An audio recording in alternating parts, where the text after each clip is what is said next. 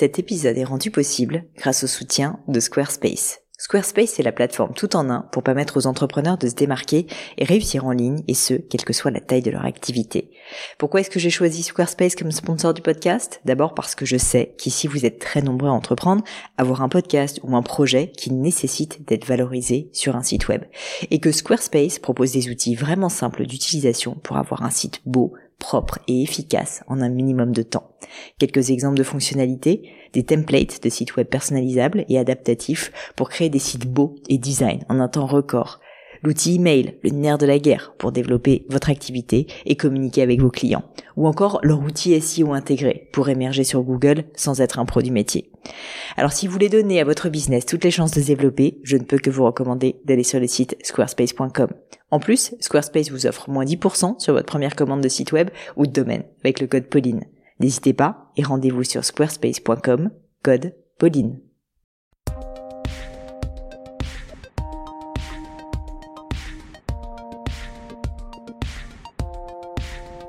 Hello à tous, ici Pauline Léniaud et bienvenue sur Le Gratin. Ceux qui ne savent pas encore, avec ce podcast, j'interviewe des personnalités remarquables pour parler de leur réussite et essayer de décrypter avec elles les clés de leur succès. On parle de la réussite au sens large et dans des domaines vraiment variés. Ça va de la nutrition en passant par l'aéronautique, l'entrepreneuriat, développement personnel, journalisme, financement, design et j'en passe. J'essaie de publier un nouvel épisode par semaine, tous les lundis matins à 6h15, et vous retrouverez toutes les notes du podcast, les livres à lire, références ou citations sur le blog du podcast www.le-du6gratin.fr. Alors des petits détails d'intendance avant de passer à l'interview et à l'invité du jour. D'abord, si ce n'est pas déjà fait, pensez s'il vous plaît bien sûr à vous abonner au podcast sur SoundCloud ou iTunes pour être bien sûr d'être notifié de la sortie d'un nouvel épisode. Comme ça, vous n'aurez pas besoin de guetter le lundi matin. Deuxièmement, je prends quelques instants pour vous remercier pour votre soutien. Je le fais régulièrement, mais euh, là, vous êtes vraiment de plus en plus nombreux à écouter le podcast euh, et aussi très nombreux à le relayer autour de vous. Ça m'aide énormément. Donc vraiment, merci beaucoup. C'est ça ce qui m'aide à le faire connaître et à semer la bonne parole du gratin, si je puis dire. Donc pour ça, un grand et sincère merci. Et enfin, un dernier point, certains d'entre vous savent peut-être que je viens de lancer une newsletter en plus du podcast, la news du gratin, je l'ai appelée comme ça, où je vous partage mes quelques petites découvertes du moment dans un mail très court qui prend 5 minutes à lire maximum. Euh, et en fait, la news du gratin, je l'envoie le vendredi matin parce que mon objectif, c'est que vous puissiez un peu savourer ces petites trouvailles avant le week-end pour bien finir la semaine. Pour vous inscrire, c'est très simple. Ça se passe sur le site, donc euh, www.le-du6gratin.fr. Je vous le mets d'ailleurs en lien dans les notes de l'épisode, notamment sur iTunes. Et vous verrez, je ne vais pas vous spammer, rassurez-vous, la news n'est envoyée qu'une fois par semaine, le vendredi. Donc je vous rassure, vous ne serez pas euh, sur une boîte mail débordante de newsletters. Voilà, alors fini avec ces petits détails, maintenant on passe à l'invité du jour. Et alors aujourd'hui c'est un épisode qui est très particulier, c'est une sorte de test, je dois admettre. Euh, et je dois remercier d'ailleurs mon invité, euh, Alexandre Dana, qui s'est prêté au jeu d'être mon cobaye. Donc aujourd'hui, j'ai le plaisir d'accueillir Alexandre Dana, fondateur de Live Mentor, un site de formation pour entrepreneurs, freelance et indépendants pourrez le retrouver sur le site de Live Mentor, bien évidemment, mais aussi sur LinkedIn, Alexandre Dana, ou mieux via l'excellente newsletter de Live Mentor qu'il rédige lui-même et diffuse une fois par semaine. Si vous voulez la retrouver, moi j'ai eu du mal, mais en fait c'est pas si compliqué. Il faut descendre tout en bas du site de Live Mentor, c'est en bas à droite, et vous cliquez, c'est gratuit. Voilà, alors avec Alex, euh, une fois n'est pas coutume, mais on n'a pas tellement parlé de l'aventure Live Mentor, même si elle mériterait en fait un épisode à part entière. Il a accepté d'être coach par intérim, si je puis dire, pour le gratin et de répondre à toutes vos questions. J'avais en effet posté sur mon compte Instagram un petit sondage il y a quelques semaines pour vous prévenir de l'épisode et vous avez vraiment joué le jeu, je dois dire. J'ai reçu quasiment une centaine de questions. Donc vraiment un grand, grand merci pour votre investissement. Et parmi les questions traitées, on a notamment abordé euh, des questions comme celle-ci. Comment sais-tu que tu tiens une bonne idée de boîte? Quels sont les outils de développement personnel que tu peux nous conseiller? Comment savoir s'il faut continuer, s'acharner ou s'arrêter? Y a-t-il besoin d'un expert comptable dès le lancement? Faut-il être euh, complètement transparent avec son associé? Comment gérer les phases de découragement ou les phases difficiles. En fait, il y a eu d'autres questions parce que j'ai pas arrêté de lui couper la parole et je m'en excuse par avance. Euh, j'espère que vous allez pas mal le prendre. Mais du coup, on est parti un peu dans tous les sens. En plus de ces questions-là, j'ai trouvé que l'expérience était hyper sympa et enrichissante pour moi aussi. Alex est vraiment un coach né, hyper inspirant et humble et aussi accessible, vous verrez. Surtout, il a vraiment de la légitimité parce qu'il donne des cours depuis 10 ans et a coaché des milliers de personnes via Live Mentor euh, qui, les, souhaitaient pardon, lancer leur projet. Donc Alex, un grand merci d'avoir accepté d'être mon cobaye pour cet épisode. J'aurais pas pu rêver d'avoir un meilleur candidat que toi. J'espère sincèrement que l'épisode va vous plaire, que le format va vous intéresser et surtout que les réponses d'Alex vous seront utiles pour développer vos propres projets. Je sais que vous êtes nombreux à vous poser des questions sur l'entrepreneuriat, donc euh, si ça peut vous aider, ben, tout sera gagné pour moi. Surtout, n'hésitez pas à me dire si ça vous a plu sur Instagram ou Twitter. N'hésitez pas à me dire vraiment euh, ce que vous avez pensé de l'épisode, à me faire vos feedbacks, parce que comme ça, je saurai si on remet ça ou pas, ou si je change un petit peu le format. Mais je vous en dis pas plus et laisse place à ma conversation avec Alexandre Dana. Salut Alex et bienvenue sur le podcast. Salut bah, Je suis super contente de t'avoir. Ça fait un moment en plus qu'on essaye de, trouver un créneau ensemble. Mais merci d'avoir accepté euh, d'être mon cobaye en plus pour ce, premier épisode consacré aux réponses aux questions des auditeurs. Mais je suis ravi. Écoute, euh, je suis un super fan, comme tu le sais, euh, du gratin.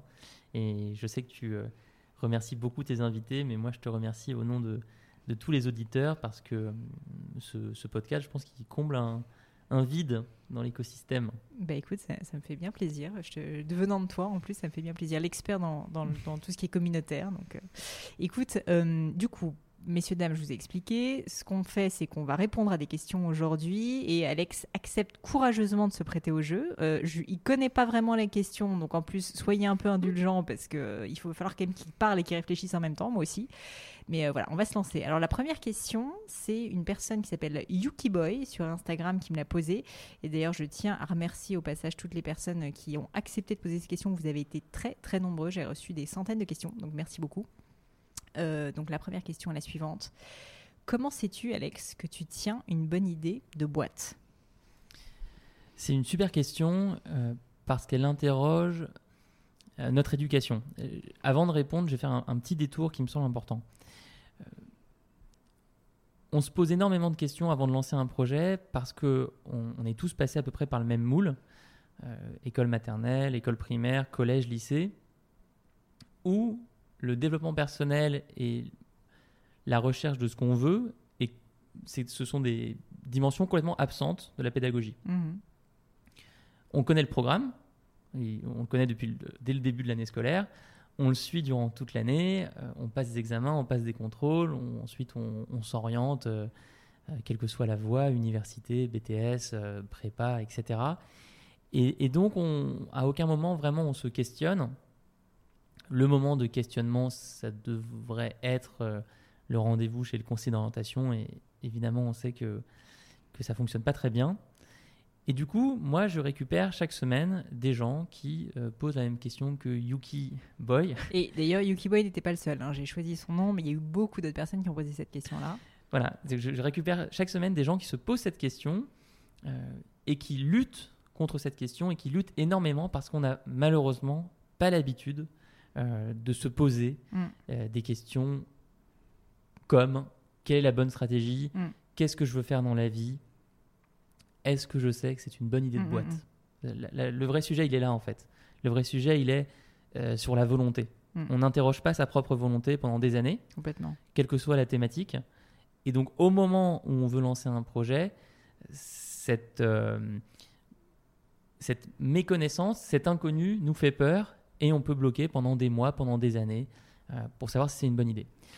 Alors là où c'est encore pire, c'est que la méthodologie euh, que j'appellerais traditionnelle, enfin qui est un peu la, méthodologie d'école de commerce, pour savoir si une idée est bonne, elle est pour moi complètement inadaptée. Euh, moi, j'ai fait une école de commerce, hein, donc je, connais, je, connais, un petit peu. Moi, je n'étais pas très présent, mais je connais un peu. on te dit de faire une étude de marché, on te dit de regarder quels sont les marchés porteurs, et donc tu as un peu le sentiment que les entrepreneurs sont, euh, C'est des mecs super rationnels. Voilà, ils sont super rationnels et puis sont, sont vraiment des financiers. C'est Mm. une approche où tu sors de, de l'INSEAD. Pour ceux qui ne connaissent pas, c'est un, un MBA, enfin, quelque chose qui coûte très cher et qui, qui- qui dure euh, euh, toute l'année, voire plusieurs années d'ailleurs, et qui euh, est une, euh, un endroit où on, on- forme les leaders euh, à devenir encore plus leaders. Mais ce, qu'on apprend à l'INSEAD, c'est regarde tous les marchés qui existent, tu vas regarder les opportunités, les, changements de fonds, etc. Et pour ça, euh, je pense que on est très très loin des préoccupations de 99,9% des gens qui veulent entreprendre.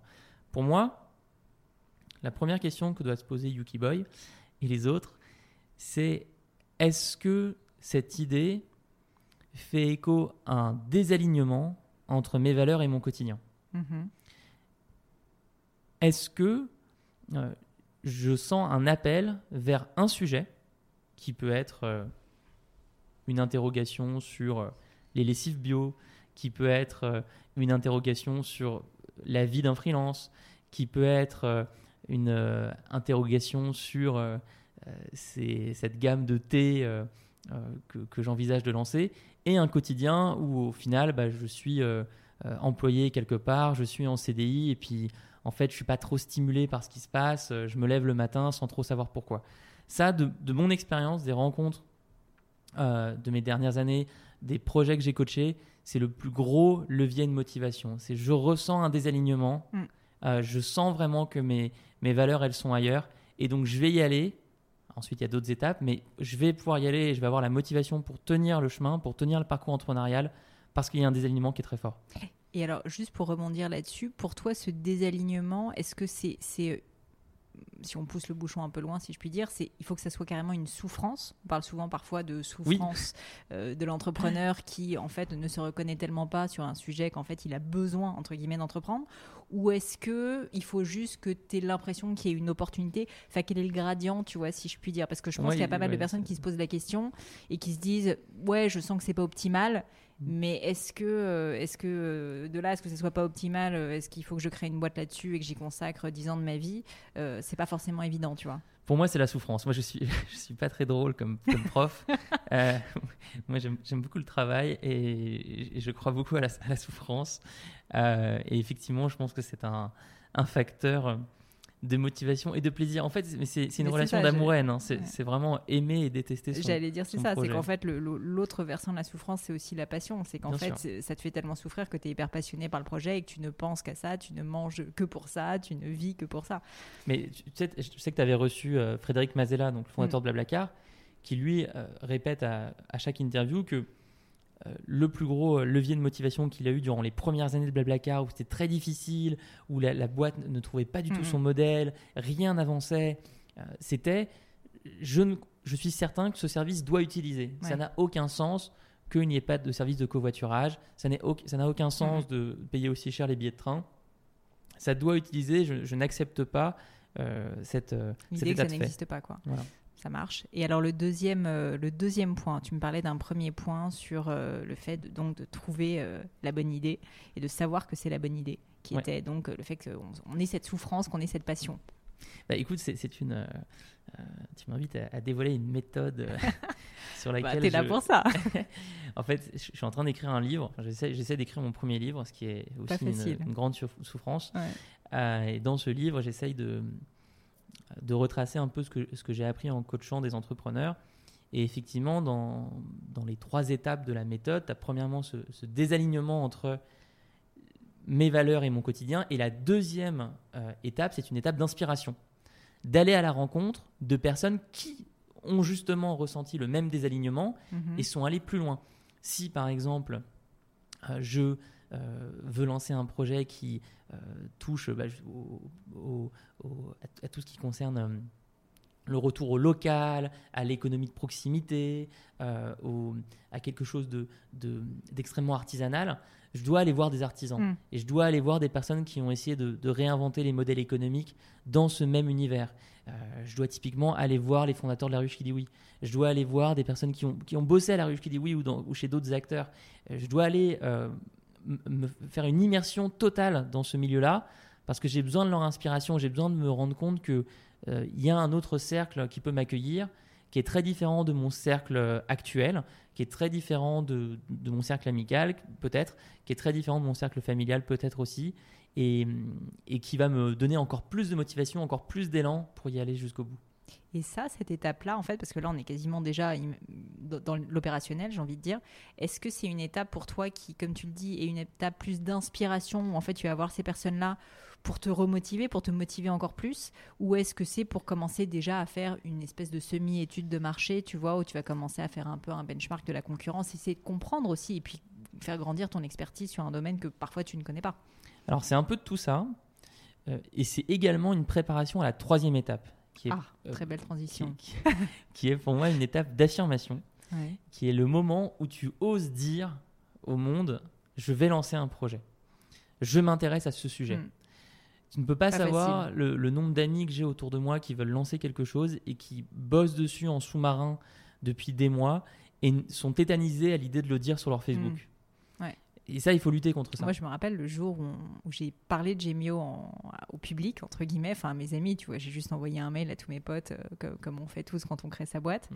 Et je me rappelle très bien que j'ai eu une émotion mais probablement plus forte que quand je passe euh, à la télé ou tu vois mm. euh, enfin c'était euh, je me rappelle j'avais l'impression en fait que ma réputation que mes amitiés enfin que tout était en jeu et en fait juste les gens étaient ravis et, voilà il n'y avait pas de jugement particulier mais oui parce que tu tu te mets à nu et tu oses prendre la parole, ce mm. qui, encore une fois, sans faire le, vieux prof, nous ramène à la pédagogie et nous ramène au fait que l'éducation moderne n'est pas pensée sur l'interaction, et penser sur l'écoute passive. Et donc, euh, on n'a pas, pas l'habitude de prendre la parole. Et là, dans cette étape d'affirmation, il faut prendre la parole. Et donc, l'étape 2, qui, est l'étape d'inspiration, est ultra efficace si tu peux la mélanger avec l'étape 3, à savoir, bah, je vais aller voir ces personnes qui m'inspirent et je vais en parler. Hmm. Euh, je vais en parler sur un blog, je vais en parler sur mon Facebook, je vais en parler sur mon profil LinkedIn, je vais les interviewer, je, je vais euh, leur, leur, montrer à quel point j'admire ce qu'elles sont en train d'accomplir, à quel point ça, va m'inspirer. Et donc, je vais aussi rebondir sur leur communauté pour commencer à créer la mienne. Et alors une question là-dessus, euh, quand tu fais ce, ce, troisième, euh, voilà, enfin cette troisième partie euh, de, de, comment trouver l'idée et que tu commences à confronter l'idée à des personnes extérieures, est-ce que si tu as des feedbacks négatifs, des retours négatifs, tu les prends en compte, tu altères ton idée? Enfin, est-ce que tu dois, et c'est une autre question qu'on va poser après, mais euh, est-ce que tu, tu, dois voilà mettre un peu un, caveat à ce que c'était en train de faire, ou à hmm. l'inverse, finalement, il faut continuer à foncer?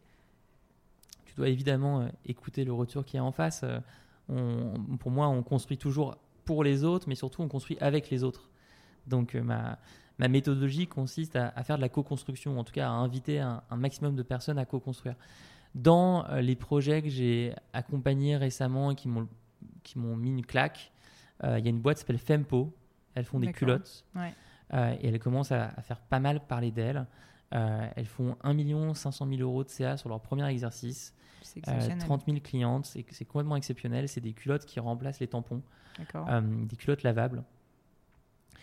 Les deux filles, Claudette et Fanny, ont parlé, écouté, challenger le design de leurs culottes. Euh, du coup, je, suis assez devenu moi-même expert sur le sujet. Euh, mais elles l'ont fait surtout avec des, centaines, je crois, de, filles. Euh, elles ont commencé leur aventure en faisant un sondage. D'accord. Qu'elles ont diffusé sur, sur Facebook principalement, sur les règles. Elles récoltent 3000 réponses. Ouais, elles ont appris à ce moment-là énormément de choses énormément de choses et elles y sont allées de la bonne manière, à savoir la co-construction.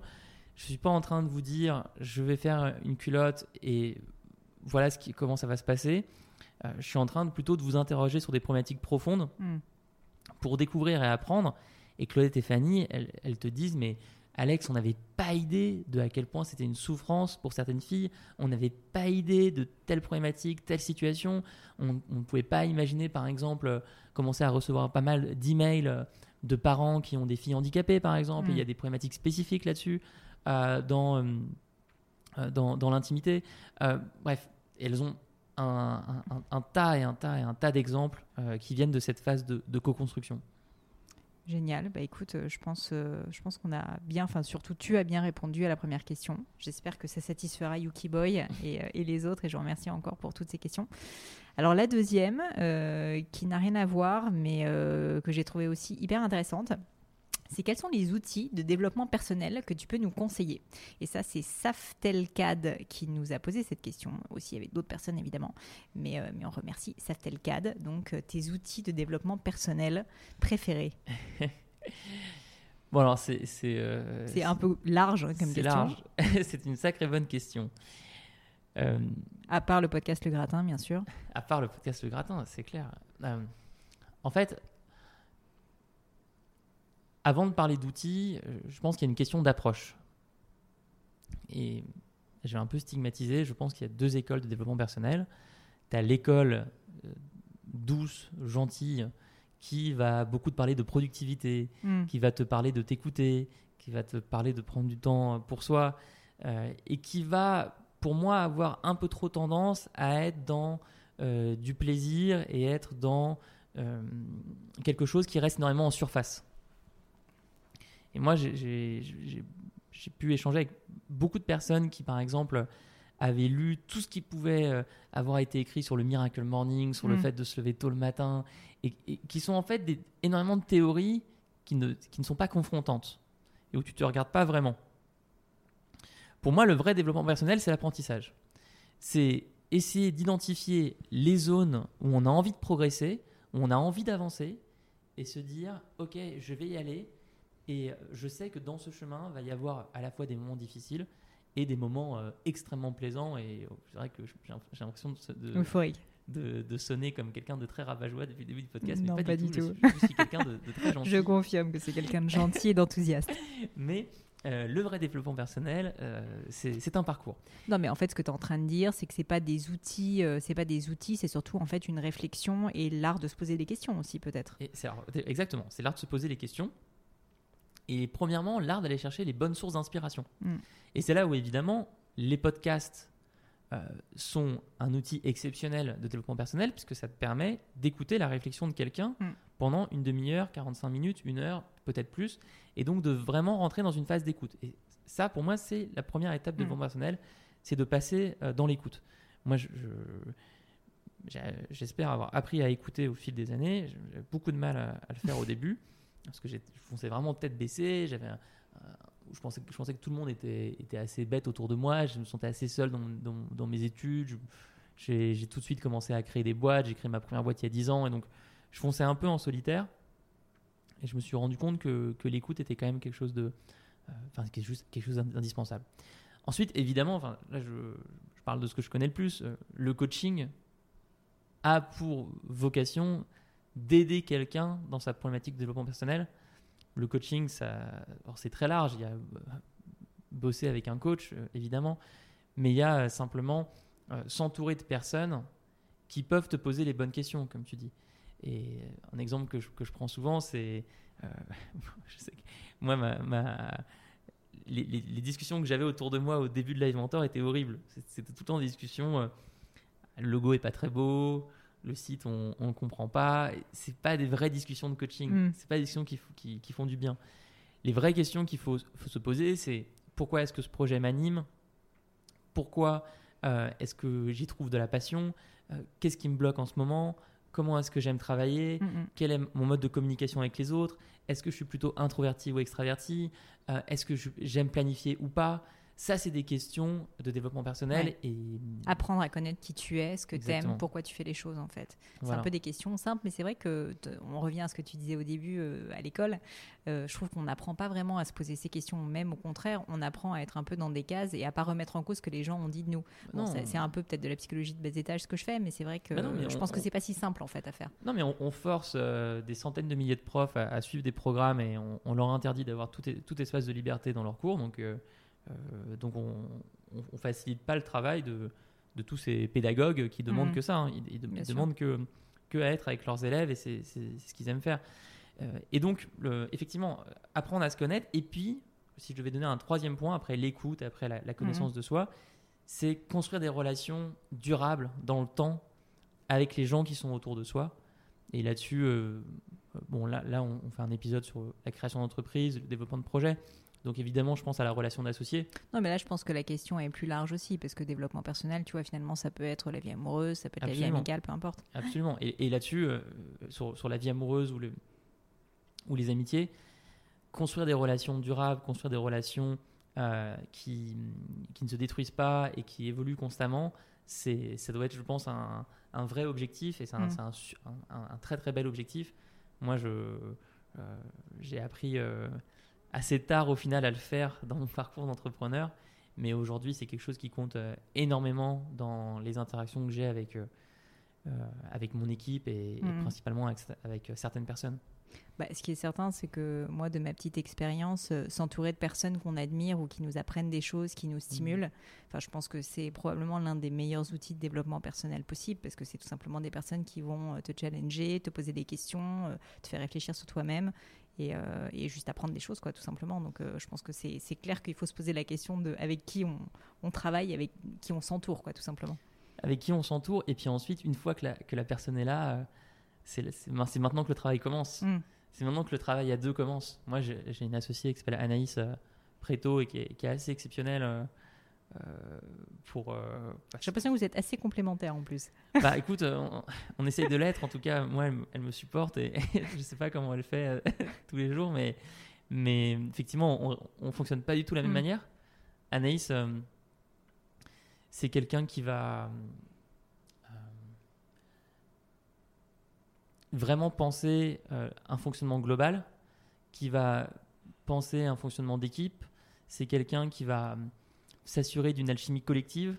Là où moi, je vais être dans une recherche de la communication individuelle euh, totale et absolue. D'accord. Donc, je, et- et, enfin, comme je suis coach, en plus, évidemment, euh, c'est, j'ai un biais à, à ce niveau-là. Donc, euh, je, par exemple, dans, dans- pour la même situation, si on a une situation avec notre équipe, euh, un challenge euh, ou un défi à relever, moi, mon premier réflexe va être de me dire quelle est la personne la plus importante sur ce projet et comment est-ce que je peux l'aider au maximum, la connaître au maximum et, et- et l'aider aussi à se confronter à, ses, à, à ce qui la limite et ce qui la bloque. Là où Anaïs va avoir euh, ce don de, de- de regarder un peu plus au, au large, de penser les, différentes, euh, les différents pôles de la boîte. Et c'est vraiment un Mm. capitaine, tu vois. c'est- Ouais, bien sûr. Pour moi, c'est l'amiral euh, qui voit tous les bateaux. Il y en a un qui part à gauche, l'autre qui part à droite. Moi, Je suis incapable de faire ça. Enfin, je- je- moi, m- très, bien moins fort qu'elle. Et par contre, ce qui nous unit, c'est qu'on a tous les deux une, très forte empathie et qu'on respecte beaucoup l'humain. Et, et, et- sinon, évidemment, on pourrait pas, on pourrait pas avoir autant de, de plaisir à bosser ensemble. Je fais un petit aparté du coup, mais tu as, parlé quand même en filigrane pas mal, enfin d'ailleurs sans parler en filigrane, du, du mot coaching. euh, et, et je sais que moi, sur euh, notamment mon compte Instagram, j'ai pas mal de personnes qui me posent des questions sur le coaching, donc j'en profite, euh, même si c'est pas une question d'un des auditeurs, euh, pour te poser la question, en fait concrètement, c'est quoi le coaching? Et est-ce que tu pourrais me décrire à quoi ça ressemble en fait une séance avec un coach et à qui peut-être ça pourrait servir? Bah, c'est une question euh, à laquelle on ne peut pas répondre, mais, mais je vais essayer. Une définition qui, à mon avis, serait acceptée par tout le monde, euh, le coaching est ce qui permet à quelqu'un de se transformer? Et, et- et, enfin, là, le rôle du coach, plutôt, est d'accompagner une personne qui veut se transformer, de l'aider à trouver euh, les points les plus, les plus importants dans cette transformation et le soutenir professionnellement et personnellement. Une fois cette définition donnée, je vais euh, essayer de clarifier les différences entre le coaching, la formation et le consulting. D'accord. Le coaching, c'est donc de la posture basse où je vais questionner. La formation, c'est au contraire une posture de transmission. Je prends un sujet donné, je te, dis, je te donne euh, des connaissances, je les- j'essaye de, les, Hmm. de les consolider sous forme de plan de formation Ouais. le plus euh, euh, cohérent. Le consulting, c'est sortir des frameworks, des, des méthodologies pour des cas concrets. D'accord. Et moi, je fais un mélange des trois, D'accord. Mais qui n'est pas une forme de coaching traditionnel. qui n'est pas une forme de coaching traditionnel, mais là où moi, j'ai parfois des, des discussions euh, passionnées ou animées avec euh, des coachs qui sont euh, très, qui par, par exemple sont très soucieux du diplôme, de la formation. Ouais. Moi, je n'ai aucun diplôme de coaching. D'accord. Bon, alors après, certains disent que je ne suis pas coach.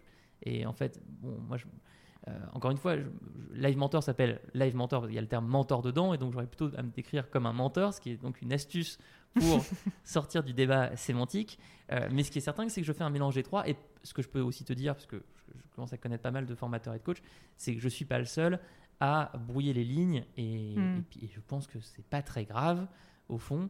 euh, ce qui est certain, c'est que il y a euh, différents styles. Alors là-dessus, tu vas par exemple avoir des coachs spécialisés euh, dans des thématiques comme les relations amoureuses, Ouais. comme la reconversion professionnelle. Euh, tu vas avoir aussi des coachs spécialisés dans le développement d'une entreprise. Et puis, certains vont mélanger euh, le pro et le perso. C'est ce que je fais moi, désormais. Puisque, au fil des années, je- mais, mais tout ça, moi, c'est- pas tant de la. comme j'ai été formé par personne, à part, à part par les, les personnes qui ont, qui ont accepté que. enfin, qui, qui ont fait appel à, à, mon, à mon activité de coaching, euh, tout, tout ce que je te donne, c'est Oui, c'est ton expérience. c'est mon expérience et c'est quelque chose qui vient en autodidacte. Euh, moi, je me suis rendu compte au fil des années que je coachais des entrepreneurs et que derrière des problématiques euh, business, derrière des problématiques de création de communauté, derrière des problématiques de trésorerie, derrière des problématiques de marge, derrière des problématiques de, de, de communication, il y Mm. avait des sujets De fond infiniment Ouais. personnel, ouais. Et donc, je suis allé dans ces sujets personnels.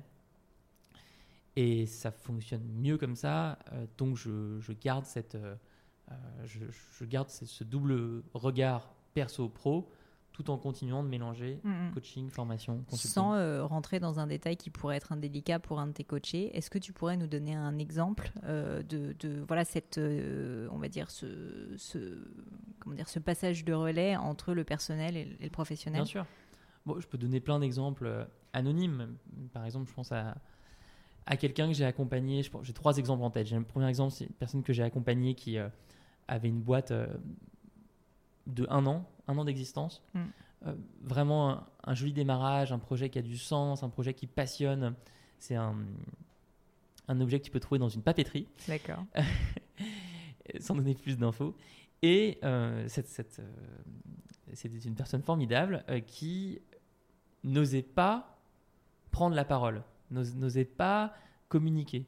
Et donc avait tendance à ne s'ouvrir au monde et à ne faire de la communication que au lancement de nouveaux produits. Et Mm. comme elle, elle lançait un produit tous les six mois ou tous les ans, ça, ça faisait euh, Peu de moments de ça communication. faisait assez peu de moments. Mm. Et en fait, j'ai- compris en bossant avec elle que euh, elle avait certains blocages, elle était euh, peut-être pas à l'aise face à euh, un écosystème où les entrepreneurs sont souvent beaucoup plus jeunes qu'elle. Euh, et on a travaillé là-dessus et à un moment, elle a commencé à y aller, à se confronter, à aller à des événements, à présenter euh, sa création, à présenter son projet. Et, elle- et en fait, tout de suite, elle a adoré ça. Et ça, tu vois, moi, j'ai j'ai pas du tout une approche euh, où je vais demander à quelqu'un qu'on se voit pendant euh, une heure, euh, cinq semaines d'affilée ou dix semaines d'affilée pour aller au plus profond, pour remonter à l'enfance. Mon père est psy, psychiatre, D'accord. psychiatre et psychanalyste, donc la double peine. Euh, donc je, je connais plutôt bien ce que c'est. Euh, T'avais pas envie d'infliger ça à tes pauvres non, c'est pas, pas ce que je fais. Moi, je pousse à l'action. J'ai vraiment une méthodologie de coaching qui est très axée action. Donc, je pousse les gens à faire, faire, faire et en leur expliquant que c'est pas grave si on se plante, euh, on se relèvera quand même. Et en fait, après sa première conférence, elle a adoré et maintenant, elle, elle en fait régulièrement. Deuxième problématique, deuxième e- exemple que je peux te donner, quelqu'un qui, pas plus tard que le week-end dernier, j'ai organisé un, un stage de, qui mélangeait justement euh, développement euh, du- du projet et développement personnel. Et je bosse avec quelqu'un pendant deux jours et ça bloque, ça bloque, ça bloque. Je vais la voir euh, le dimanche en fin d'après-midi et je vois qu'elle bloque à nouveau sur les exercices et c'est un exercice de planification. Mhm. Et elle me dit j'arrive pas à planifier, j'arrive pas à planifier le développement de mon projet sur les prochains mois. ça- je suis complètement paralysé, Alex. Et je sais pas pourquoi je lui pose la question, mais qu'est-ce que tu faisais avant de te lancer en freelance? Quelqu'un qui est freelance, qu'est-ce que tu faisais avant de te lancer en freelance? Mhm. Qu'est-ce qui, qu'est-ce qui a motivé cette envie de te lancer en freelance? Si on revient à l'envie, on va savoir euh, ce que, de, de quoi sera fait le futur. Les larmes commencent à monter. Donc je la prends à part, je la sors de la salle où il y avait une quarantaine d'entrepreneurs qui bossaient Mhm. pour aller dans un- une, autre salle privée pour qu'on puisse euh, parler. ouais. Elle éclate en, en sanglots, euh, donc on prend pas mal de temps ensemble. Et en fait, elle m'explique euh, que la planification, ça lui rappelle ce qui s'est passé il y a 4 ans, où elle bossait dans une très grosse boîte, que je ne vais pas citer, et on lui demandait de planifier. Mhm. Et là, en fait, on, on- on analyse ensemble, parce que c'est toujours une analyse qui se fait à deux, hein, que ce qui est en train de se passer, c'est une mémoire de souffrance et c'est euh, une mémoire sensorielle.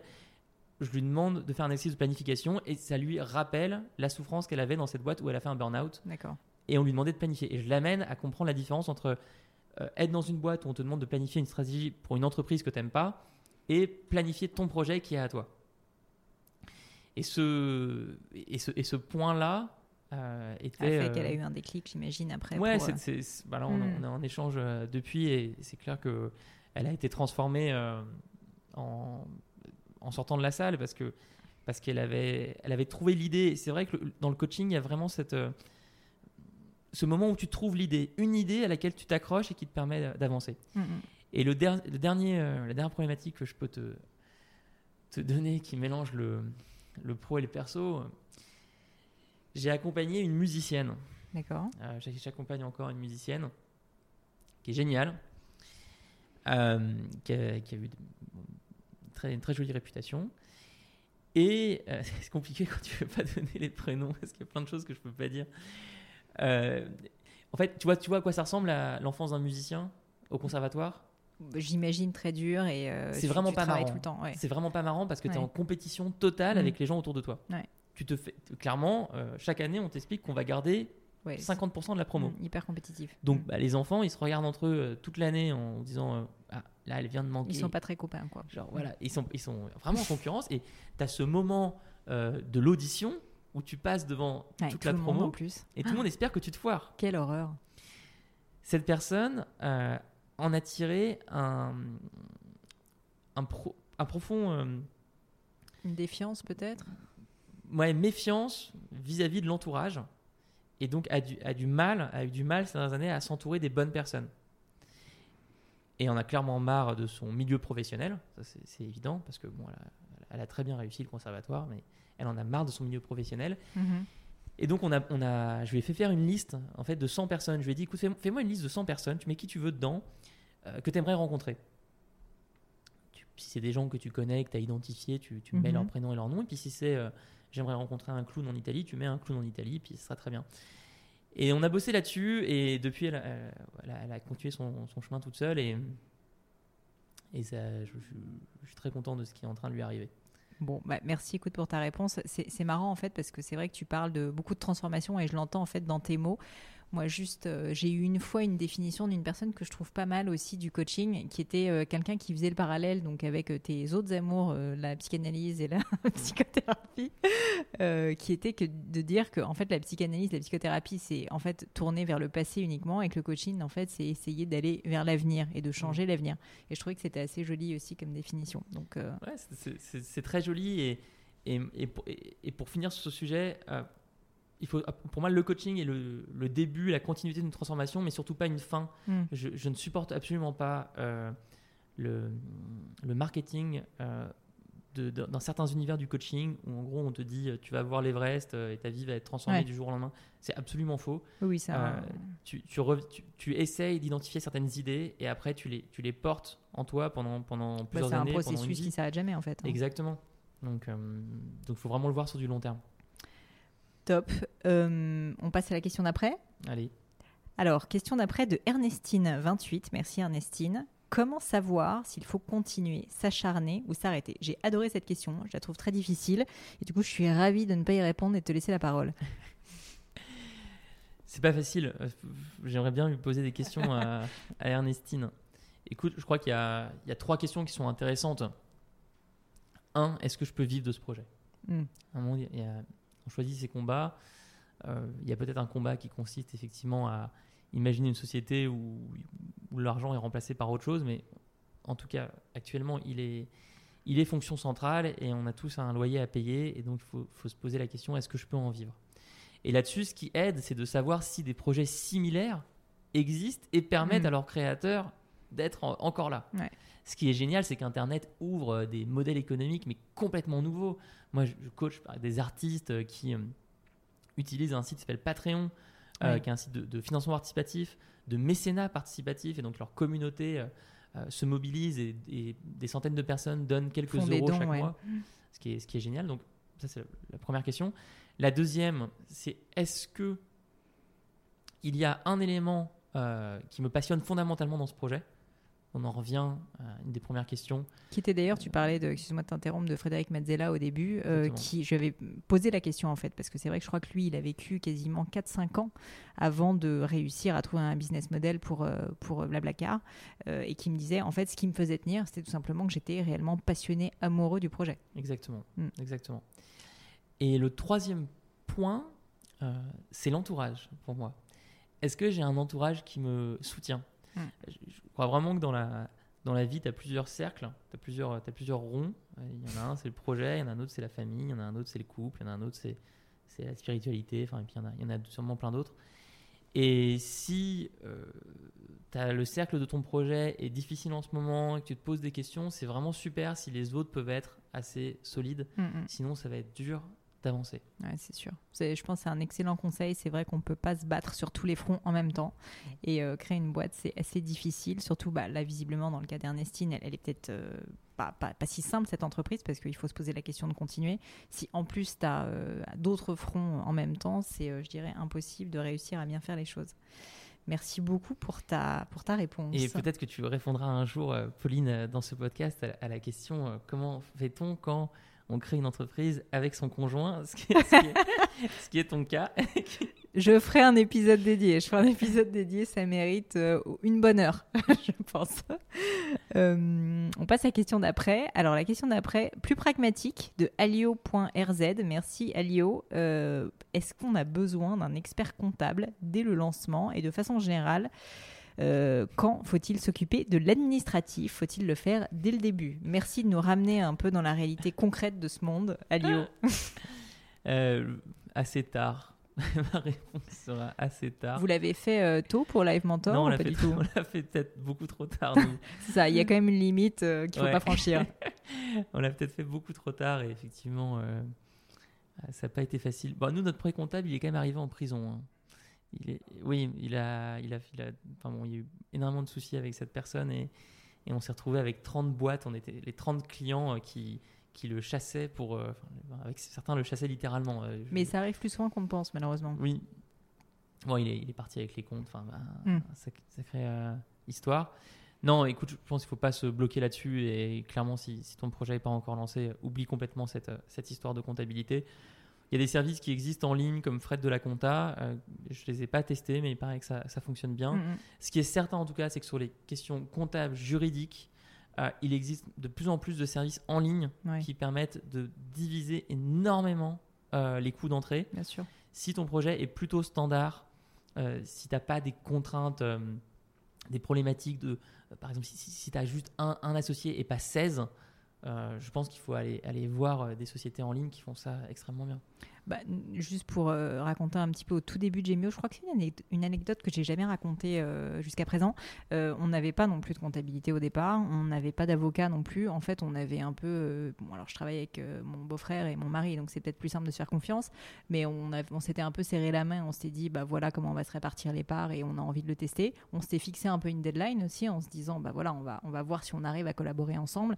Et en fait, l'idée, c'était justement de ne pas engager des coûts, de ne pas engager des démarches qui soient compliquées avant d'être au moins sûr que l'entreprise pouvait être créée, qu'on arrivait à collaborer ensemble. Et c'est vrai que moi, je vois beaucoup, beaucoup de personnes, donc là, je prends un petit peu de hauteur par rapport à la question, qui souvent se polarisent sur des détails, en fait, qui sont souvent des détails compliqués, mais sur lesquels il ne faut pas passer trop de temps au début, parce qu'en fait, la vraie question, c'est est-ce que je vais réussir, en fait, à avoir un marché? Est-ce que je vais réussir à créer un produit? Est-ce que je vais réussir à avoir des clients? Et je pense que c'est beaucoup plus important et beaucoup plus sain de se poser ces questions-là au début, plutôt que de se dire est-ce que je prends un expert comptable? Combien je le paye? Etc. Donc ça vient à un moment donné, mais je pense que ça vient, comme tu le dis très bien, dans un second temps. Et est-ce que je vais réussir à bosser avec mes associés, avec les cofondateurs? Tu Euh. reposes la question de est-ce que je vais réussir à travailler avec mon mari? Mais je répondrai une autre fois. mais, mais, mais par exemple, euh, je vois beaucoup de projets qui font l'erreur de s'associer trop vite, euh, d'ancrer dans un pacte d'actionnaires, dans des statuts. On se connaît depuis deux semaines, on va créer une Ouais. boîte ensemble. Bim, bim, 50-50. C'est une catastrophe, c'est une erreur. Euh, vous avez vraiment le temps, on a, on a le temps, on a toujours le temps. Et moi, j'ai fait cette erreur d'ailleurs. Moi, ma première société, on s'est, je me suis associé avec deux personnes au bout, au bout d'un mois et bah, un mois après la création de l'entreprise, il, y a- il y a une de ces personnes qui est partie. Ouais. Euh, donc c'est un, un Ce temps qui est, de ce qui est très classique, hein, et c'est normal. Au début, on est tout feu, tout flamme, et on a envie. Et en fait, euh, bah, déjà, premier conseil, je pense aussi euh, faire très attention avec une personne qui n'a pas quitté son emploi. Enfin, c'est pas pour autant que la personne est mal intentionnée ou qu'elle n'est pas réellement motivée, mais la réalité, c'est que s'il y a, on va dire, un désalignement, il y a une des personnes qui bah, doit vivre à 100% de l'activité de l'entreprise et une autre qui a encore un job, c'est quand même pas du tout la même chose. On peut faire un petit aparté sur ce que tu viens de me dire parce que c'est quand même hyper intéressant. Donc, j'ai pas eu de questions spécifiquement là-dessus, mais je sais que j'ai aussi pas mal de personnes qui, me, posent euh, la question régulièrement sur l'association. Euh, ça serait quoi tes conseils euh, globalement pour quelqu'un qui euh, a une idée, justement, qui se dit Ok, c'est bon, j'ai envie de foncer et qui pense qu'il a besoin de s'associer, ce qui est déjà un premier, on va dire, un premier présupposé. Mais pour toi, en fait, c'est quoi un peu les grandes erreurs à ne pas commettre justement dans le cadre de l'association? Waouh, bah, moi j'ai eu beaucoup d'associés. Bah, C'est bien, tu vas pouvoir me parler de toutes les erreurs que tu as ouais. commises. ça s'est pas toujours bien passé. Euh, surtout sur ma, ma- ma première entreprise, c'était vraiment ridicule. Euh, ensuite, euh, bon, l'erreur, bon, première erreur, aller trop vite, évidemment. Faut, Ouais, faut prendre le temps. faut prendre le temps. La deuxième erreur, c'est ne pas s'interroger euh, mutuellement sur ce qu'on veut. Pourquoi tu fais ce projet? Qu'est-ce qui compte le plus pour toi? Est-ce que c'est euh, d'avoir du temps pour toi euh, et de ne pas être contraint par des horaires euh, classiques? Est-ce que c'est le succès financier? Est-ce que c'est la réalisation d'une vision? Quel est ton horizon de temps? Est-ce que tu t'engages sur deux ans, trois ans, sur dix ans? Et si l'horizon de temps est différent, ce qui, ce qui peut se passer, et ça c'est pas forcément très grave, bah, qu'est-ce qu'on prévoit comme porte de sortie? Qu'est-ce qu'on peut imaginer comme, comme manière de se séparer Euh, Ça c'est super important. hyper important. Enfin, vraiment, je suis désolée de t'interrompre, mais je, je vois vraiment beaucoup, beaucoup de personnes qui ne se posent pas ces questions. Et, euh, et c'est vrai que c'est dramatique parce que tu peux te retrouver dans une situation où, au bout de deux ans d'activité, en fait, tu te rends compte que bah, la personne avec laquelle tu t'es associé, enfin, honnêtement, c'est quasiment comme si tu t'étais marié avec cette personne, euh, juste euh, a envie de vendre sa boîte, vendre votre boîte, et en fait, n'avait que envie de ça. Et à l'inverse, toi, tu penses que tu as envie d'y rester toute ta vie. Enfin, c- ça peut être vraiment dramatique. Donc, je, je vous invite effectivement à vous poser les questions. Et juste pour rebondir sur ton premier point aussi sur la rapidité, je pense que c'est hyper intéressant. Et si on peut rentrer un tout petit peu plus dans le détail concret, euh, une fois de plus, comme j'expliquais au début, donc nous avec Gemio, on a- on n'avait pas de pacte d'actionnaire au début, on s'était entre guillemets serré la main. Alors une fois de plus, je disais, c'était avec mon mari et mon beau-frère, donc c'était peut-être plus simple de se faire confiance. Mais je pense qu'en fait, si tu fais pas confiance à ton associé, déjà c'est quand même assez mal barré. Et donc j'ai envie de dire, euh, si les gens se posent la question, oui, mais combien de temps est-ce qu'il faut que je me laisse il faut bien laisser plusieurs mois. Il faut laisser plusieurs mois, je dirais trois mois, quatre mois, cinq mois au moins, pour être sûr qu'on arrive à collaborer avec cette personne. C'est évident. Il faut complètement laisser plusieurs mois. Euh, moi, je pense à deux filles qui sont géniales, euh, Daphné et Jeanne, qui ont créé une marque qui s'appelle Mazonia. C'est Mhm. des sacs euh, colombiens faits par une tribu qui s'appelle les Waiyu. Wa- Wai- Waiyu. D'accord. Euh, et donc, c'est c'est des sacs qui sont produits là-bas, euh, avec toutes les- le, le respect de l'artisanat local. Et elle, elle les, elle, les- elle essaie de les faire connaître au maximum en, en France. Ce sont des, deux filles qui ne se connaissaient pas, qui ne sont pas amies. Et quand j'ai commencé le coaching avec elles, ce qui, ce qui m'a vraiment marqué, euh, elles ont compris qu'elles devaient se connaître. Et elles ont commencé petit à petit à instaurer des moments de communication Mm.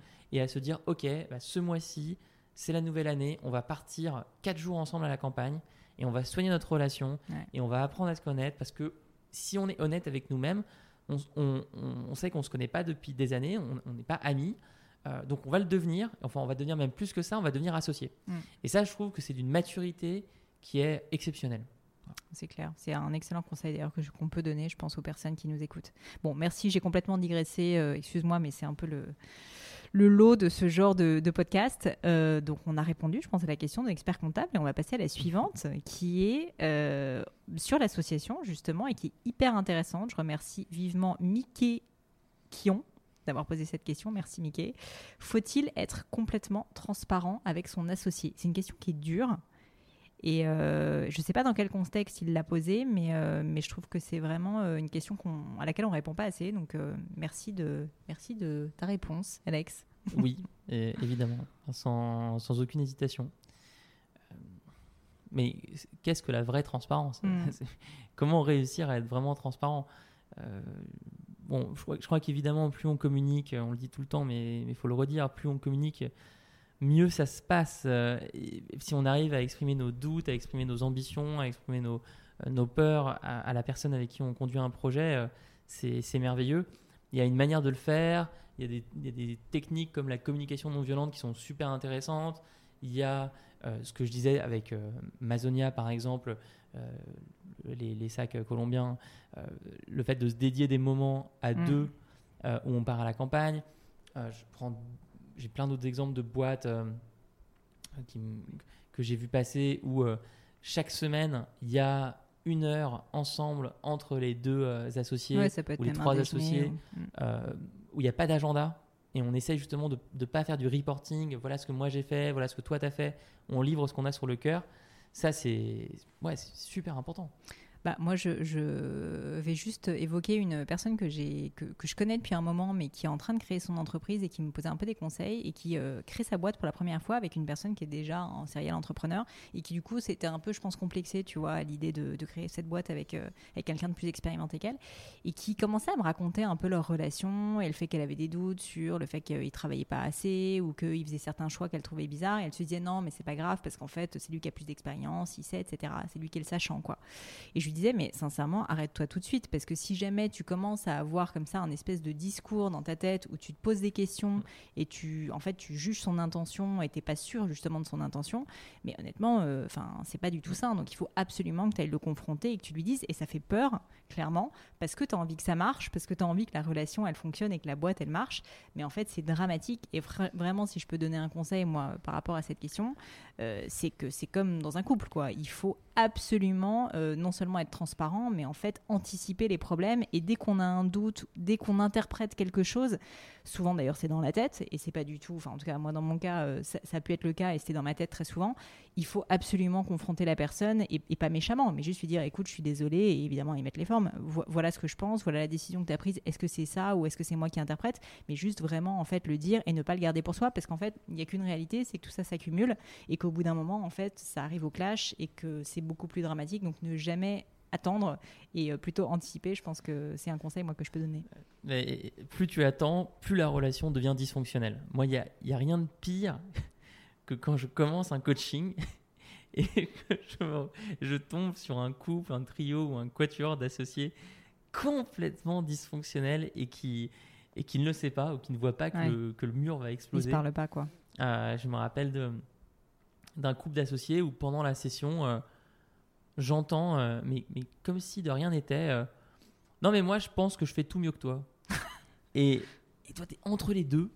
Et tu as les, yeux qui deviennent énormes. Et, tu, regardes la réaction. Et le pire, c'est qu'il n'y a pas de réaction de l'autre côté. Hmm. Donc là, tu sais que le problème est profond. Et, hum, et que c'est le résultat de plusieurs semaines ou plusieurs mois d'un manque de communication. Ça, ça peut se résoudre, hein, mais il faut travailler dessus. Et c'est la grosse urgence de la boîte, bien plus que euh, n'importe quel autre sujet. Certains. Question d'après, euh, toujours sur une thématique très positive, puisque, puisque nos amis auditeurs me posent la question comment gérer les phases de découragement ou les phases difficiles? Et cette fois, je remercie SSABE22, donc SAB22 pour cette question, qui n'est pas facile aussi. Mais est-ce que tu aurais des petits trucs à nous donner? Ouais, euh, dans ce genre de situation, moi je regarde deux frameworks. Il y en a un premier qui est euh, est-ce qu'il y a quelque chose de très simple, une énorme surcharge de travail. Hmm. Est-ce qu'il y a un risque de burn-out? Est-ce qu'il y a simplement, j'arrive pas à dire non? Alors d'ailleurs, là c'est très personnel, hein, généralement la, la, cause de ça, mais est-ce que j'ai pris toutes les tâches qui me sont tombées dessus, toutes les missions, et donc je suis juste épuisé euh, et je me suis pollué le calendrier avec plein de choses qui me donnent pas d'énergie et qui sont en plus, euh, du coup, comme, comme ça me donne pas d'énergie, je les fais mal et donc ça, ça, ça crée pas, ça crée rien du tout pour l'entreprise, pour, pour le projet.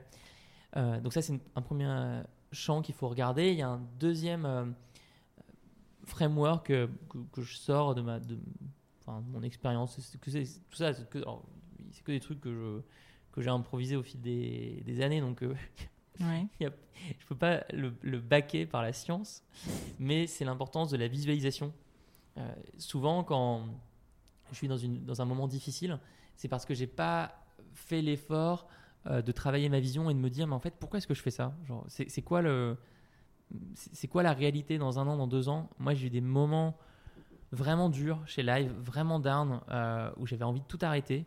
Et à chaque fois, c'est parce que j'étais pas du tout au clair sur pourquoi je faisais Live Mentor. Ouais. Là, au début de l'année, ça m'a beaucoup aidé d'écrire un énorme article euh, qui s'appelle Live Mentor en 2028. Qui était très bien, je vous invite à le lire. Allez, en, tout cas, il est, il est- en tout cas, il est très long. si, vous, si vous voulez quelque chose pour vous endormir, euh, il fait 3782 C'est- On a des auditeurs qui écoutent des podcasts de plus d'une heure, donc je pense que Ils sont là, ils sont, ils sont, ils sont présents. ils sont Euh, warriors. mais ouais, je, l'avais vu pas mal de, de boîtes le faire. Je sais que par exemple, un site s'appelle Bonne Gueule euh, le fait chaque année. euh, Ouais. Enfin, ils le font autrement. Eux, ils font le bilan de leur année. Moi, j'ai fait de la visualisation sur 10 ans. Hmm. Ça, ça peut, ça peut beaucoup aider. Bah, ça, ça revient en fait à prendre en compte euh, voilà le, le pourquoi en fait de, de pourquoi on fait les choses. Ça, me rappelle le livre forcément de Simon Sinek, tu sais, le Start with, Why, que je vous invite à lire d'ailleurs, messieurs, dames, si jamais vous ne l'avez pas fait. Et c'est vrai que je pense que savoir pourquoi on fait les choses, c'est bête à dire, mais en fait, on, oublie certainement euh, parfois de le faire. C'est euh, c'est assez clé, je pense, pour avancer. Et ce que tu disais aussi précédemment me fait rebondir euh, sur, sur quelque chose que je fais moi, et je vais donner ce petit tuyau parce que j'y avais pas pensé, mais, mais ça peut aider. Quand tu parlais de découragement, au début, tu sais, face à l'ampleur des tâches, et notamment face au fait qu'on n'arrive parfois pas à dire non, quand on est très sollicité, ben, parfois en fait on a vraiment trop de trucs à gérer. Et on- Moi je suis aussi une genre de personnalité où j'ai tendance à dire un peu trop oui et j'ai appris à dire non avec le temps. Et quelque chose que je fais maintenant qui fonctionne assez bien, c'est que à chaque fois, le, souvent le week-end, le dimanche, je regarde euh, ma semaine à venir et je, et je clean. Et en fait, je, je regarde ma semaine, je regarde tout ce que j'ai à faire et je me dis, ok, alors voilà mes grands objectifs de la semaine. Voilà mon agenda. Est-ce que c'est réaliste? Non. Bah alors, qu'est-ce qu'il faut que j'enlève? Qu'est-ce qui n'est pas indispensable? Et, euh, et parfois, il y a des choses qui sautent. Euh, mais je pense que c'est hyper important de de bah voilà de pas se laisser porter et de vraiment en fait gérer euh, sa vie, sa boîte, Mais je son œuvre. C'est vrai? C'est vrai, t'es la première personne que je rencontre qui fait également ça le Bah dimanche. voilà. Donc, sommes- Indispensable. En, si tu veux, on peut se brancher en, en télépathie. C'est un moment. Enfin, bon, en plus, moi, je fais Il y a un côté assez jouissif en plus. Ouais, a un truc assez génial, vraiment le dimanche en fin d'après-midi. Si vous nous écoutez, euh, on n'est on n'est pas fou. Essayez vraiment, ça marche. Euh, tu, tu regardes tes rendez-vous et puis moi maintenant j'ai même un mail type Bah, bien sûr. que Les fameux mails type euh, Gmail. que j'envoie à, à des personnes pour m'excuser de finalement annuler le rendez-vous. C'est un mail assez long. Je suis vraiment super désolé. Mais tu sais, au début, moi, je le prenais, enfin, je le, je le, je me sentais un petit peu coupable, et en fait, j'ai réalisé que je préfère faire un rendez-vous où je vais être vraiment motivée d'y être et entièrement présente, plutôt qu'en fait enchaîner 15 rendez-vous où j'ai la tête ailleurs, je regarde mon téléphone, et voilà. Et donc, au final, je, peut-être que c'est un moyen de pas me sentir coupable, mais je me sens presque, tu vois, plus dans une situation où je rends service finalement à la personne adverse, quoi. C'est clair, moi, je- enfin, moi, j'en suis convaincu en tout cas. Génial. Euh, alors, autre question, on va passer. euh, bah, il nous reste peu de questions, il nous reste deux questions. As-tu des coachs euh, ou des personnes que tu consultes régulièrement, des mentors qui te conseillent? Et cette fois, on peut remercier Alexandre Basbazian pour cette question. Euh, mais j'ai un coach. Est-ce que le coach est coaché? Mais absolument, absolument. Euh, j'ai pris un coach pour Anaïs et moi, euh, Anaïs mon associé donc, euh, qui s'appelle Laurent et qui nous a beaucoup aidé à travailler notre relation d'associés. Et je le remercie vraiment. Enfin, ça a été, ça a été un- une super session, deux jours intensifs. Je l'avais pris également pour mon board, pour mes actionnaires. Ouais. C'était un, un sacré épisode, c'était très marrant. À côté, bah, j'essaie toujours de, me, de, de renouveler un peu mon cercle de mentors. C'est super important. Alors ça c'est très fils de psy de dire ça, euh, le- mais il faut tuer le père.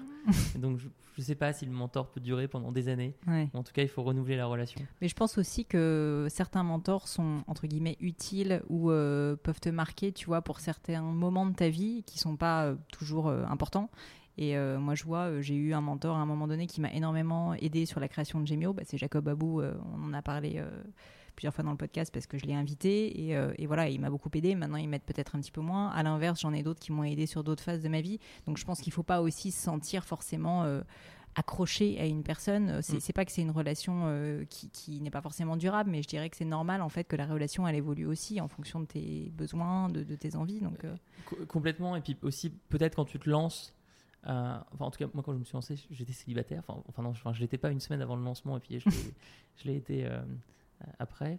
Euh, donc je n'avais pas forcément dans mon cercle proche, en tout cas quelqu'un avec qui je pouvais échanger. Ouais, te confier. Et, et maintenant c'est très différent parce que ma copine Estelle est aussi entrepreneur et, et enfin, je- dans, dans la relation qu'on a, je trouve qu'il y a- il y a une dimension de mentoring croisée qui compte en tout cas énormément pour moi parce Mm. que je sais qu'elle qu'elle comprend absolument tout ce que je traverse et elle n'est pas, pas là pour juger son, œil m'aide beaucoup et j'essaye de, de, de l'aider aussi en retour sur euh, euh, ses problématiques à elle. Et comme en plus, parfois, il nous arrive de bosser ensemble, ça, ça permet de parfois de s'engueuler, mais aussi euh, de, de, de encore mieux se connaître.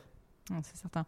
Et euh, juste pour revenir sur, euh, sur la question euh, de, de, de coach, de personnes qui nous aident, qui nous guident, de mentors, je pense qu'il ne faut pas non plus faire une fixation dessus et c'est pas une nécessité. Moi, je sais qu'il y a personne, pas mal de personnes sur le podcast qui, qui m'ont dit euh, Ah, mais j'ai pas de mentor, est-ce que je peux créer ma boîte? Oui, évidemment, on peut créer une boîte sans avoir un mentor.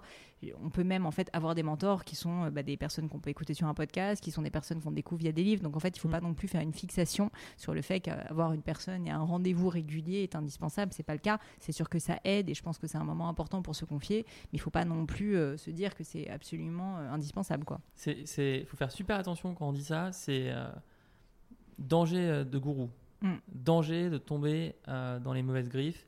Euh, il faut jamais vouloir se dire j'ai besoin d'un mentor. Il faut partir d'une problématique très précise, la plus précise possible. Mm. Je n'arrive pas à, à faire un plan pour ma boîte, euh, j'arrive pas à m'associer, j'arrive pas à recruter. Et en fonction de cette problématique, on cherche quelqu'un qui peut être le bon mentor, qui Ouais, peut être la bonne réponse à ce moment-là. Bien sûr.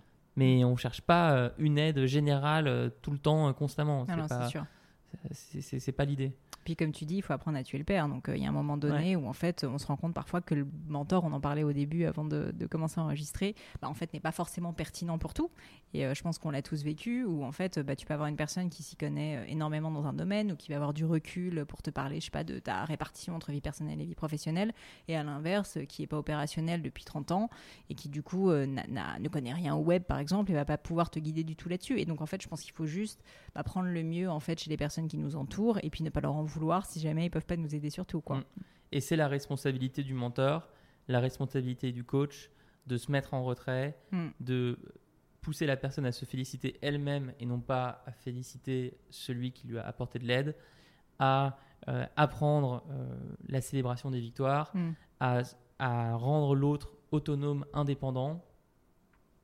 Mais ça, euh, c'est un sujet de pédagogie qui est, qui est, qui est infini, qui, enfin, qui d'ailleurs... euh, oui, enfin, il y a plein, plein d'exemples qui me viennent en tête.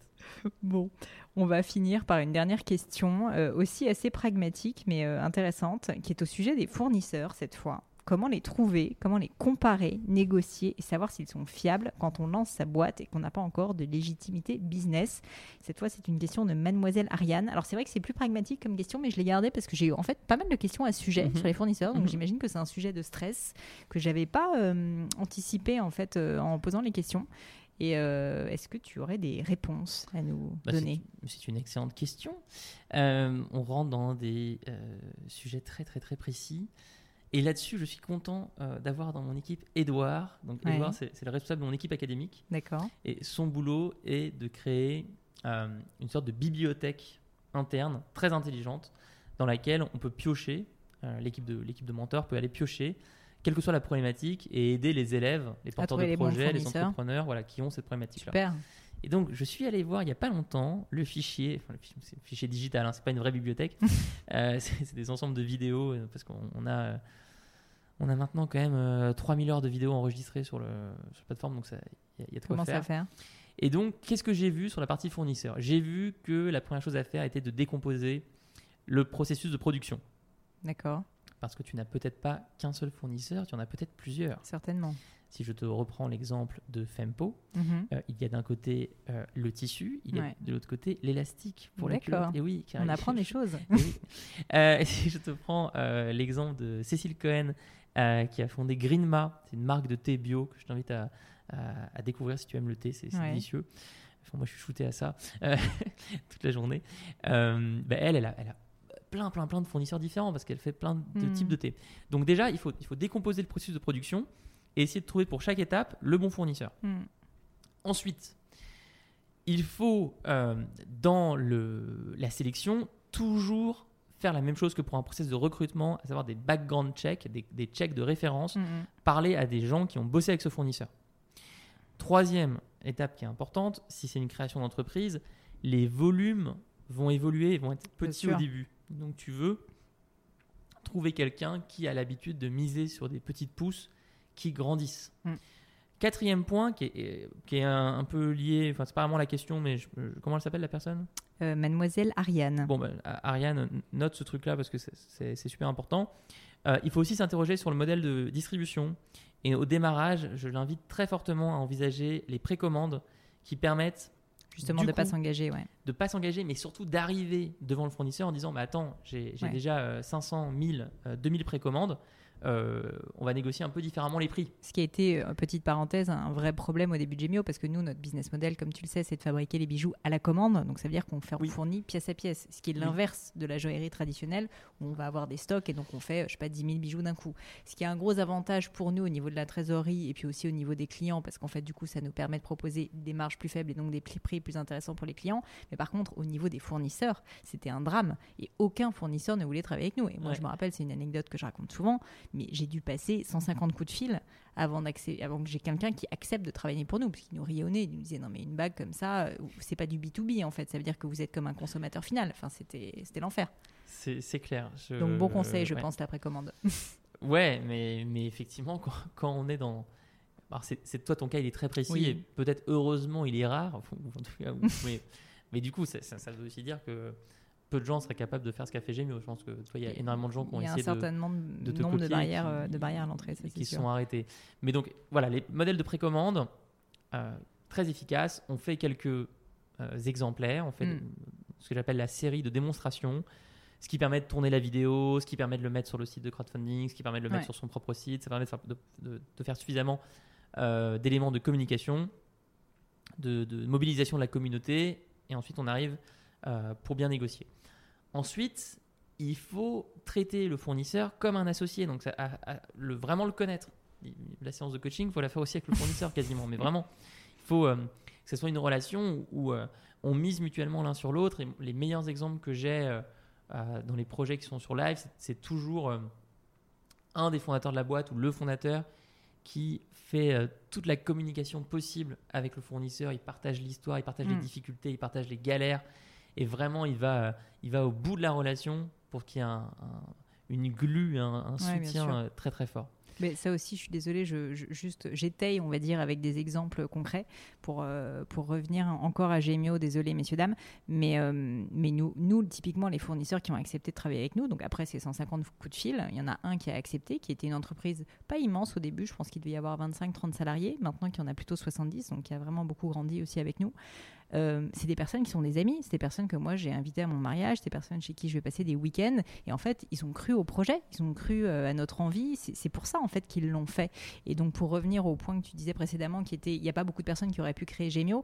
bah, en fait, ce qui a fait qu'on a réussi à le faire, c'est qu'on a créé ce lien avec des personnes euh, affectives en fait. Et c'est ça qui a fait qu'ils nous ont fait confiance et qu'ils ont eu envie de nous donner une chance, quoi, tout simplement. Et ça, c'est génial. Ce que tu viens de raconter, c'est extrêmement précieux. Je pense, enfin, c'est ça qu'il faut retenir du podcast plus que, que ce que j'ai raconté.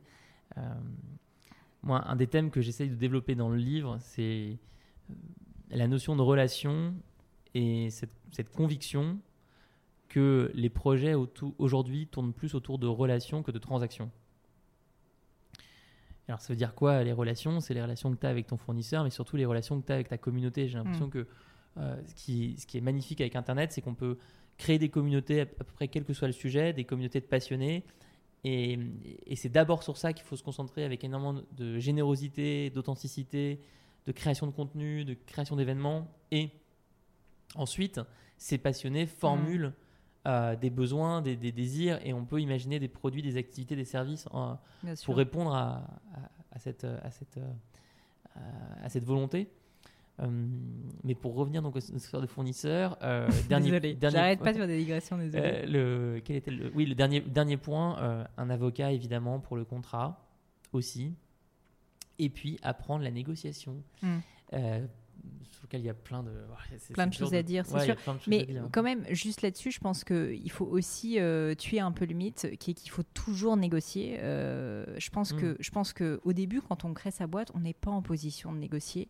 Ouais. Et, et- et il faut évidemment pas se faire avoir. Mais ce que je veux dire à l'inverse, c'est qu'il faut pas pinailler sur parfois des choses qui, euh, en fait, vont, vont tuer la relation. Tu parlais de relation, et moi j'ai vu beaucoup de personnes, et moi-même j'en ai fait les frais parfois, à vouloir trop négocier parce que tu as envie du mieux pour ton entreprise. Finalement, en fait, c'est pas viable pour le fournisseur, et euh, bah, soit il va te refuser, soit il va dire oui au début, et puis finalement ça va être moins bien fait, ou euh, il va se dire que finalement euh, t'es- tu pinailles pour des choses qui n'en valent pas la peine. Et donc je pense qu'il faut réellement se poser la question de l'équilibre en fait juste entre le besoin de ton fournisseur et ton propre besoin et la négociation en fait pour moi pour qu'elle soit vraiment réussie il faut que ça soit win-win il faut que ça soit une bonne négociation pour toi et que ça soit bon pour le, fournisseur aussi et je pense que juste comme on peut l'apprendre parfois en école de commerce ou dans des grands groupes où on est là notamment quand on travaille dans tout ce qui est fonction achat il faut négocier pour négocier Sincèrement, je suis pas persuadée que c'est beaucoup de sens quand on crée son entreprise, d'autant plus que on en parlait précédemment sur les volumes. Moi, ça me rappelle l'un des premiers boards qu'on a fait avec Gemio, où euh, on disait à nos on disait à nos actionnaires, donc ah bah voilà, on a trouvé ces, ces fournisseurs, ils sont super et tout, mais bon, c'est un peu cher, donc notre marge elle est pas très forte. Et ils nous ont dit non mais attendez, d'où fonction du mentor, vous inquiétez pas. Pour l'instant, vous faites zéro volume. Quand vous aurez plus de volume, quand vous aurez trois ans d'âge et que vous serez peut-être une référence, là, revenez les voir. Mais pour l'instant, ça n'a pas de sens d'essayer de négocier. Et donc, je dirais sur ce point, franchement, au début, quand on crée sa boîte, c'est pas le moment de négocier. Il faut juste que ça soit possible de gagner un minimum sa vie, mais il faut pas non plus se dire que, que, que c'est- ad vitam aeternam qu'on va payer ce prix-là. C'est clair. C'est clair. euh, et pour moi, justement, le- l'angle que tu peux travailler euh, en parallèle, c'est comment est-ce qu'on s'apporte quelque chose mutuellement, Mm. outre euh, la relation qu'on a, enfin, outre la transaction justement qu'on a. Comment est-ce que sur mon, sur mon blog, euh, je peux parler de mon fournisseur? Si par exemple, je suis dans une thématique euh, euh, où je suis euh, assez fier de faire produire en France, bien dire bah, c'est produit localement et voilà le, le nom de mon, de mon fournisseur. Je pense que des marques comme le slip français font beaucoup ça. Alors nous, malheureusement, avec Gemio, on aimerait bien, mais euh, pour Mais des raisons de sécurité, on Évidemment. peut pas, évidemment. Évidemment. Mais, oui, oui, complètement. Enfin, valoriser ton fournisseur, en Voilà. fait, c'est- agréable pour eux et pour nous, en fait. Bien sûr.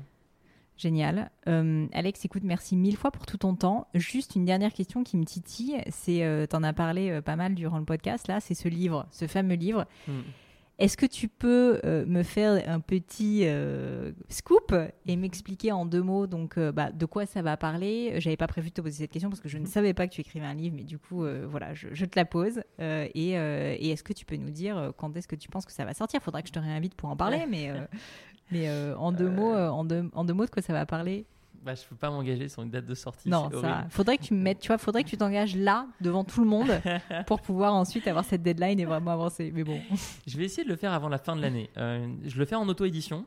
Je n'ai pas envie de passer par un, un leader traditionnel. J'ai été contacté par, par euh, Duno et deux, trois Ouais. autres, mais euh, en fait, j'ai envie d'aller vite. Et je sais que j'irai plus vite en, en faisant de l'auto-édition, tout simplement parce que un éditeur, même s'il est très sympa, il a des Oui, il paraît que ça plannings met euh, beaucoup de temps, ouais. de, pu- de publication.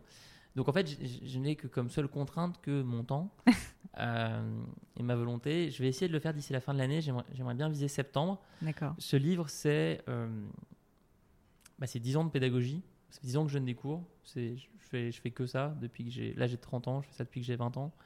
Je donne des cours sous différentes formes de cours particuliers, cours collectifs, euh, cours en ligne, cours en présentiel, euh, création de contenu, des vidéos enregistrées évidemment pour, pour nos formations en ligne chez Live.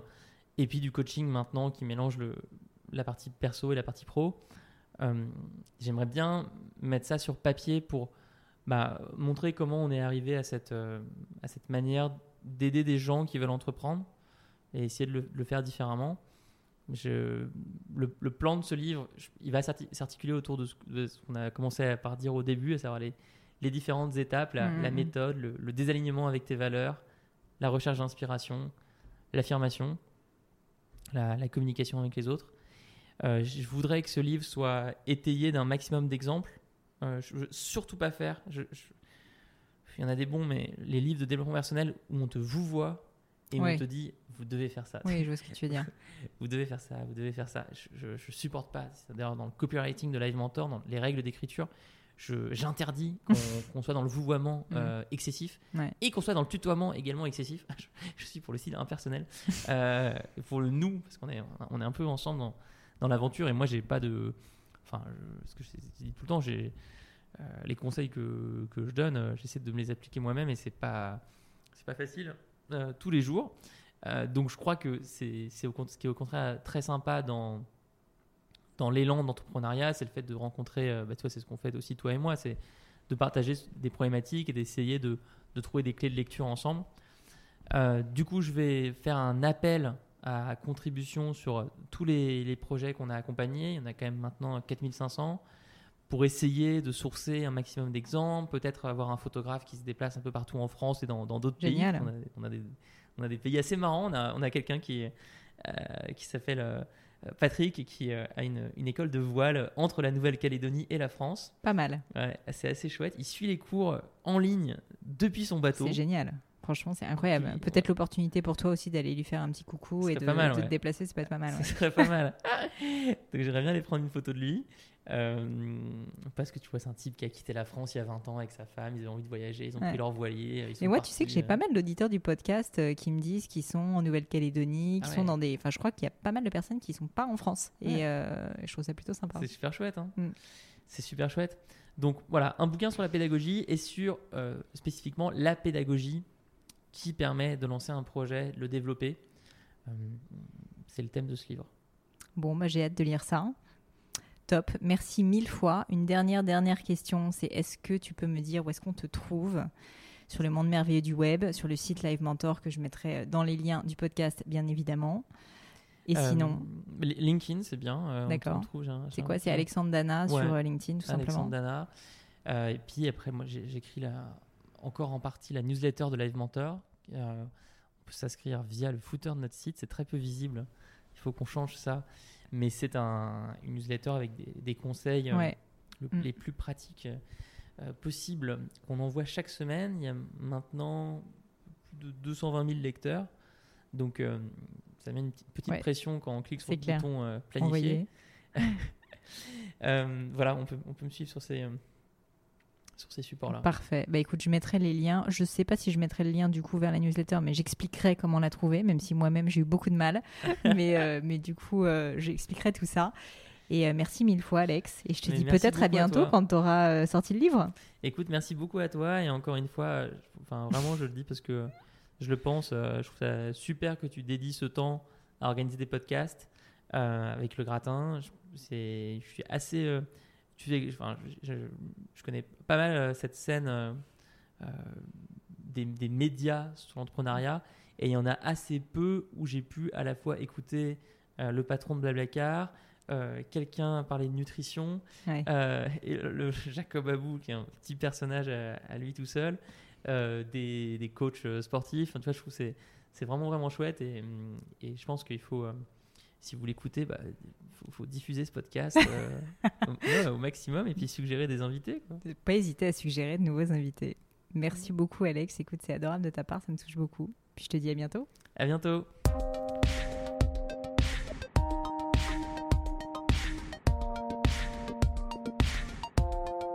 Hello à nouveau. Et quelques dernières petites choses avant de vous quitter. Comme d'habitude, si vous cherchez les notes de l'épisode avec toutes les références, que ce soit les outils, les livres cités, c'est simple, allez directement sur le descriptif du podcast sur l'appli de votre choix.